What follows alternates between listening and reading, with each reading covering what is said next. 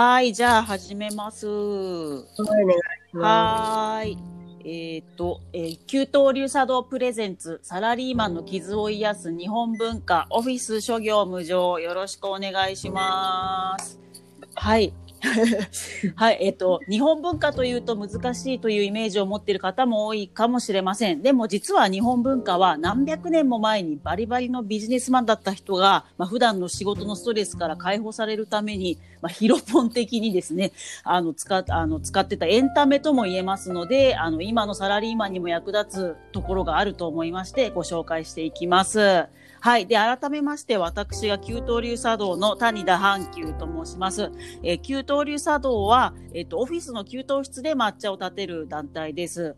信長とか秀吉が、あの、戦の場に、あの、茶道具を持って行って社会をしていたというエピソードを知って始めました。まあ、サラリーマンの戦場はオフィス、まあ、上司との戦い、競合他社との戦いなどありますので、その戦いの場で、あの、抹茶を飲んでいる団体です。よろしくお願いします。はい。そして今日も素敵なゲストがいらっしゃっております。自己紹介お願いします。はい、岡本真由子です。はい。よろしくお願いします。えっと、えっと、私がですね、ずっともここ10年ぐらいずっとジャニオタをやってて、ジャニーズもすごい大好きなんですけども、岡本さんとは、あの、ちょっと関西に行った時にお会いしまして、すごい宝塚がお好きだということで、突然の意気投合をさせてもらってですね、今日はここの収録に来てもらってます。よろしくお願いします。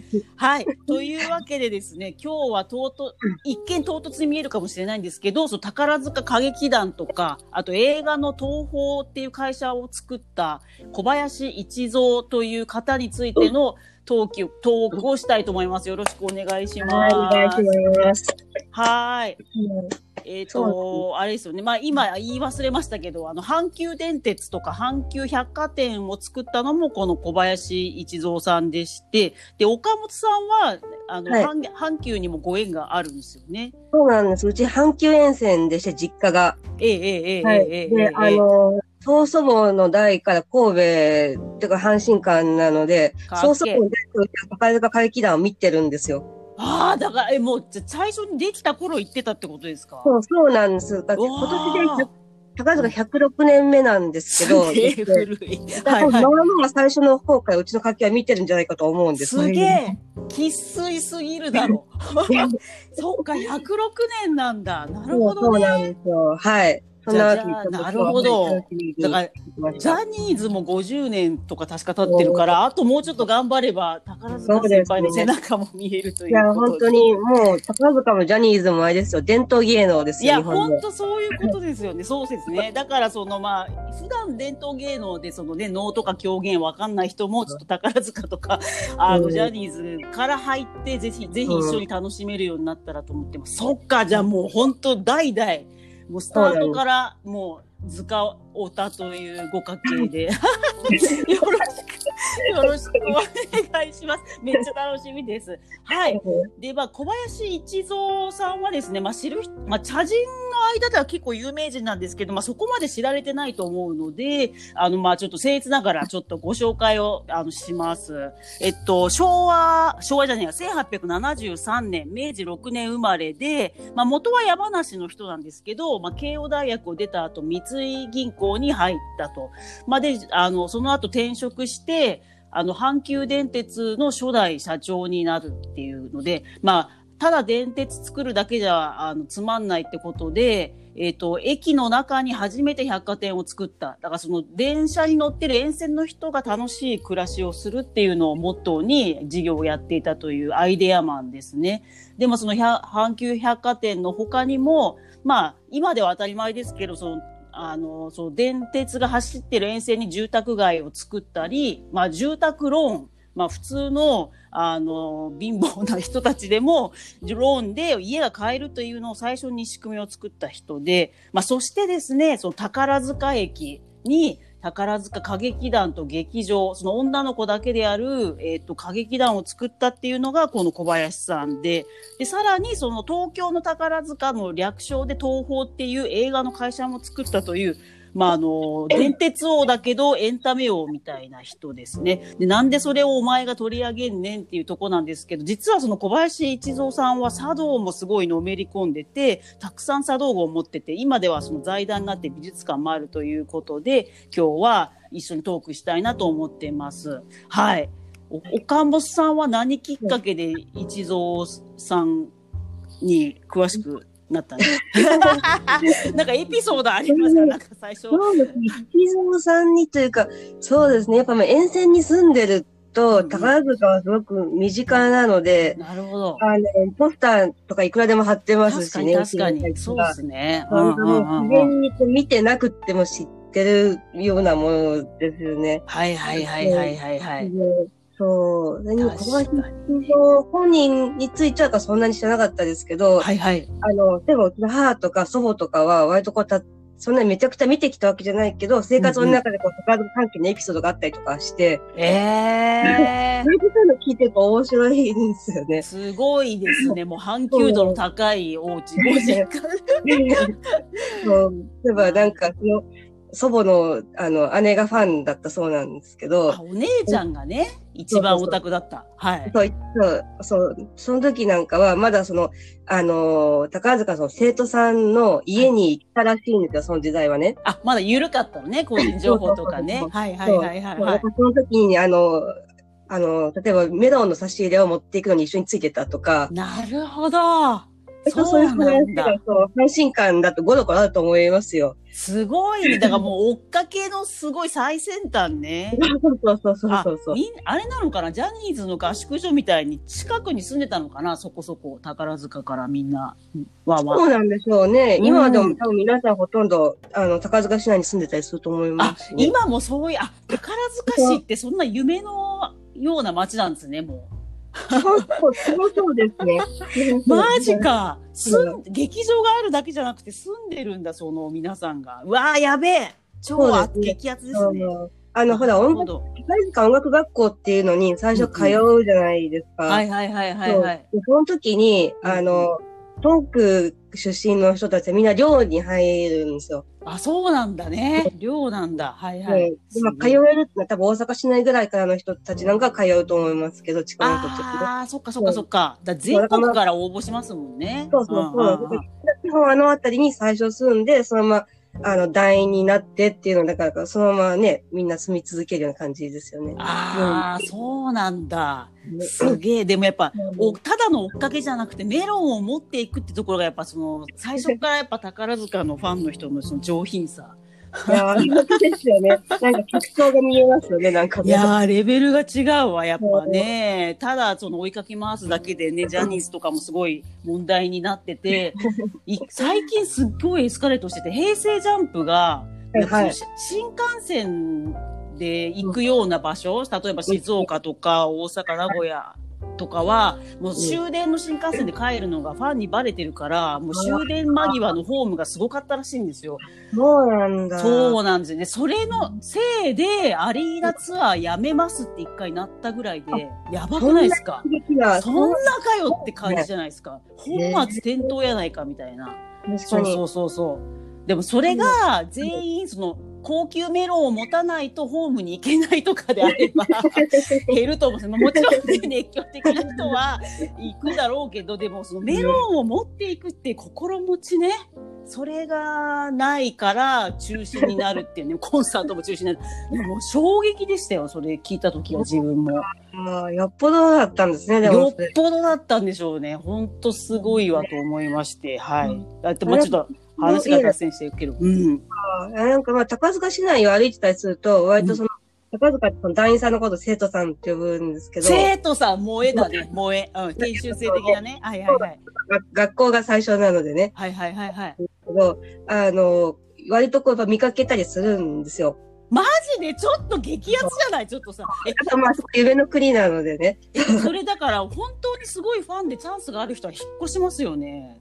うん、でもね、基本的には、その、話しかけないようああ、上品なんだね。そこも上品だね。ジャニーズだとわーわー話しかけちゃうけど。あ、そうな、ちゃんとルールがあって、そうですよね。宝塚のファンの人はすごいルールがあるって昔から有名ですもんね。整列したり、ちゃんと背広を着るとか。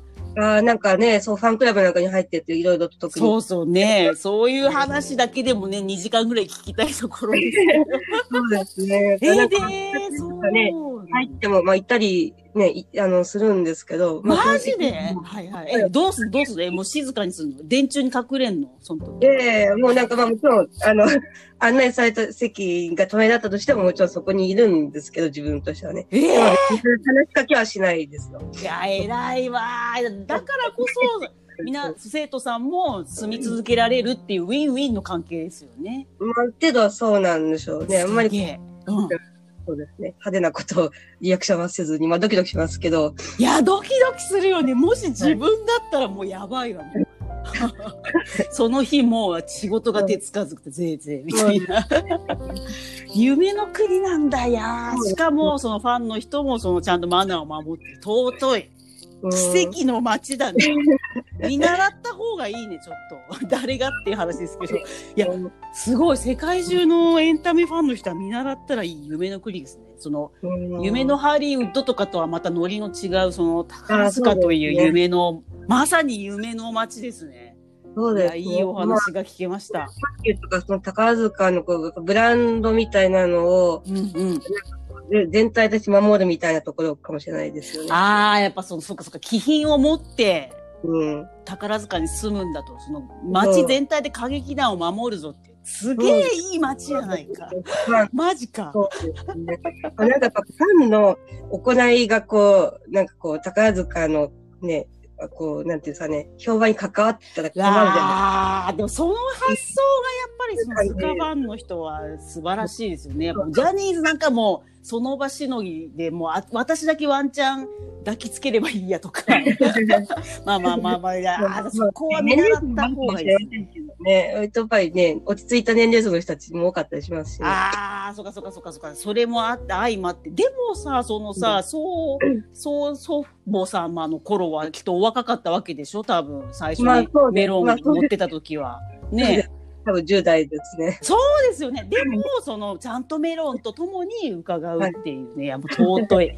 その DNA が、いや、もう本当やばいっすね。ちょっとめめちゃくちゃ感動してます、今。ありがとうございます。話がね、もうそれ始めて、もう茶道から遠く行っちゃってますけど、ちょっとじゃあ、ここでいい、本当にそうですね。阪阪急の社長さんと宝塚を作った人っていうイメージがやっぱすごく強くて、そういうそ感じうなんだね。いやもうね、あの、恥ずかしながら、関東の人間はそんなこと知ってる人はやっぱもうね、稀だと思いますね。まあもちろん宝塚ファンの人は知ってるかもしれないですけど、でも、ね、ジャニ、ジャニオタだってジャニー北川さんの本名を知らない人とかもいっぱいいますし、あで、東、本当だから東京の方だと、知ら私も恥ずかしながら東宝が東京の宝塚っていう意味だったことも最近知ったぐらいなんで、やっぱその、で、だ今日はなんかそういう何も知らない田舎者の関東人にですね、ちょっと阪急の、いやいやいや阪急の人たちに 話を聞きたいという感じで、で、ちょっと続きを やらせていただきます。はい。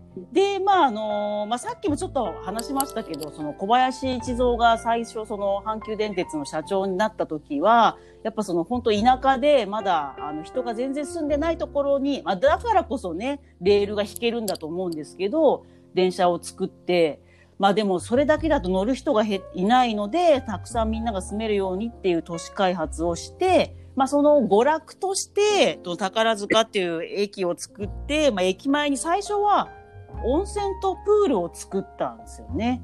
そうです、はいそうです。うんうんうん。で、まあ、その、ただまあ、その時は、まあ、予算がなかったか、技術があれだったかはあれなんですけど、まあ、水をあた、プールの水を温める技術をあんまり使えてなくて、プールは結構キンキンに冷たかったので、あんまりそっちにお客さんが入らなかったということで、そのプールを廃止して、そのままその、まあ、げ座る席をね、プールの底にして、高いところをもう劇場にして、その女の子だけの宝塚歌劇団を作った。それが1913年大正2年ということなんですけども、はいこの辺おばあちゃん、あ、そう、あその、ひいおばあちゃんからなんか聞いてますか？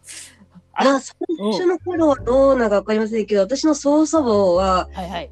ちょっと商売をしてた家だったんですあよね。そうなんだ、かっけえ。なるほど。はいはいそういう取引先の方に誘ってもらって行ってたっていうのが祖母の証言ですね。えー、羨ましい。そうなんだね。だ今、あの、なんか巨人阪神戦のチケットもらえるみたいな。あ、そんな感じだと思います。はいああ、でもそれぐらい価値があったってことですね。なるほど、なるほど。いやー、めっちゃ面白いわ。なるほど。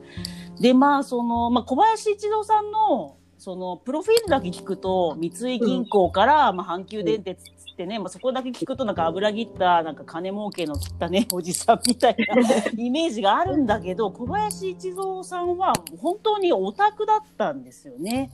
なんか、大学生の時は小説を書いて地元の山梨の新聞に連載してたとか、まあ、だからこそ、その、まあ、百貨店を作るぐらいまではなんかビジネスマンのイメージありますけど、歌劇団、まあ、当時少年だけで歌い踊る歌劇が、まあ、東京で流行ってたのを真似して少女だけにしたらしいんですけど、その歌歌劇団を作るってなった時の最初の台本は、小林社長自ら書いたと、完全にオタクですよね。はい。まあでもその、まあ、三井銀行に最初に入ったのも、本当は新聞社で物書き的なことしたかったけど、うまくいかなくって銀行に入ったっていうエピソードもありますし、まあ、それで配属された、若い時に配属されたとこの大阪支店の支店長が、まあ、運よくというか、茶道が大好きなカリスマビジネスマンの高橋宗安っていう人がいて、まあ、それも茶道にものめり込んだきっかけかなとは思ってるんですけど、すごいですよね。その台本を自ら書く社長、やばいですよね。ねえね。まあでも本当ね、だからジャニーさんもプロデュースだけしてるんじゃなくて、本当にそのクレイジーなミュージカルの台本自ら一日で書き上げたよ、みたいな、あの、あったりするらしいので、まあ、確か社長になった時まだ30代とかめちゃめちゃくちゃ若かったんですよね、確かねだからまあその仕事の傍ら、徹夜で一気にその可愛い女の子たちが、その美女とね、美しい男性になった歌劇の台本も書けたんでしょうね。うんああ、すごいです。本当好きだったみたいですよね。学生時代随分見てたみたいで。ああ、そっかそっか。東京にいた時にいろんなの見てたんだね。ああ、じゃあそこでアイデアも浮かんでたっていう。なるほどね。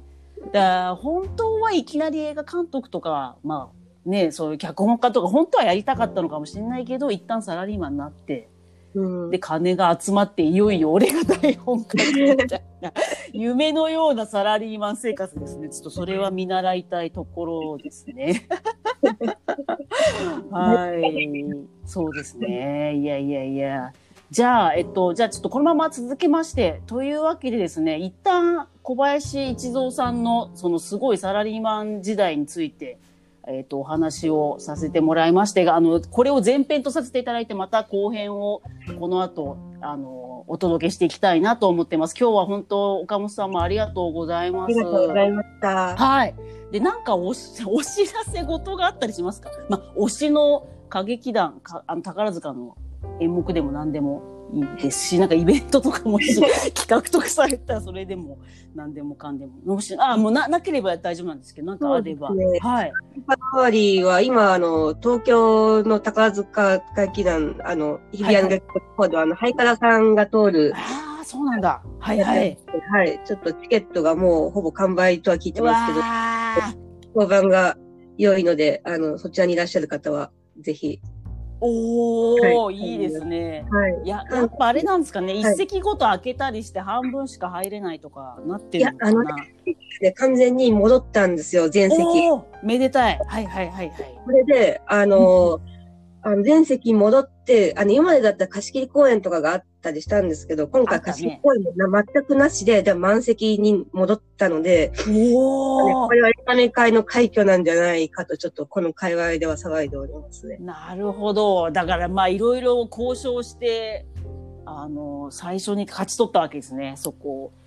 もともと緊急事態宣言の直後ぐらいからもね、クリエとか、あの、うん宝塚系は頑張っていらっしゃったイメージはあります。そうですね。でもなんか内部で感染者出たりして、こう、途切れ途切れになりながらも、あの、なるほどね。今で待って持っていったっていう、なかなかちょっと胸の熱いストーリーですね。ああ、そっか、やっぱり感染者出るよね。いだって大きな声で歌って踊るんだもんね。ね人数も多いですからね。はあ、本当に頭がね、上がりませんね。本当にありがたい。じゃあ皆さんもぜひ、はいからさんが通る、なんとかして手に入れていただければと思います。はい。はい。であと、ちょっと恐縮ですが、はい。給湯流茶道からもちょっとお知らせがあります。えっと、最近はですね、ズームでオンラインイベントをやっております。直近ですと、2020年11月13日夜7時から、えっと、サラリーマン狂言と茶会をズームで配信します。はい。えっと、コロナでね、大変な時期に、まあ、主人公、お医者さんに今回させてもらって、えっと、作ろうと思ってます。で、そのお医者さんがコロナ病棟への移動命令を受けてしまうという、まあ、泣ける新作狂言を用意しておりまして、まあ、茶会の方も楽しめますので、もしよかったら、あの、ご検討ください。あの、給湯流茶道のツイッターアカウントがあるんですけど、それで一番上の方を見ていただくと、そのツイートに詳細が載ってますので、お願いします。あともう一個、2020年12月12日午後2時からは、今度平安時代に詳しい大学の先生とズームでトークショーをします。なんとその先生が、の論文テーマが平安貴族の遅刻という論文を作られてまして、これについて聞いていきたいと思ってます。あの、今のサラリーマンが聞いても泣ける遅刻事情がですね、いろいろ聞けるというのと、あとその平安貴族の遅刻っていうその論文自体が印刷された T シャツも予約した方にはご自宅に届くというのをやりたいと思ってまして、そろそろ予約のサイトも作ろうと思ってますので、お願いします。すいません、お知らせが長くなりましたが、今日岡本さんありがとうございましたあり。がとうございましたこ。の曽祖母からのという話に号泣いたしました。はい。じゃあ改めまして、あの、今日は皆さんありがとうございました。えっと、オフィス諸行無常のハッシュタグで、ツイッターなどでも、あの、お便りも募集してますので、お願いします。じゃあ今日はありがとうございました。給湯流茶道プレゼンツ、サラリーマンの傷を癒す日本文化ラジオ、オフィス諸行無常でした。ありがとうございました。はーい。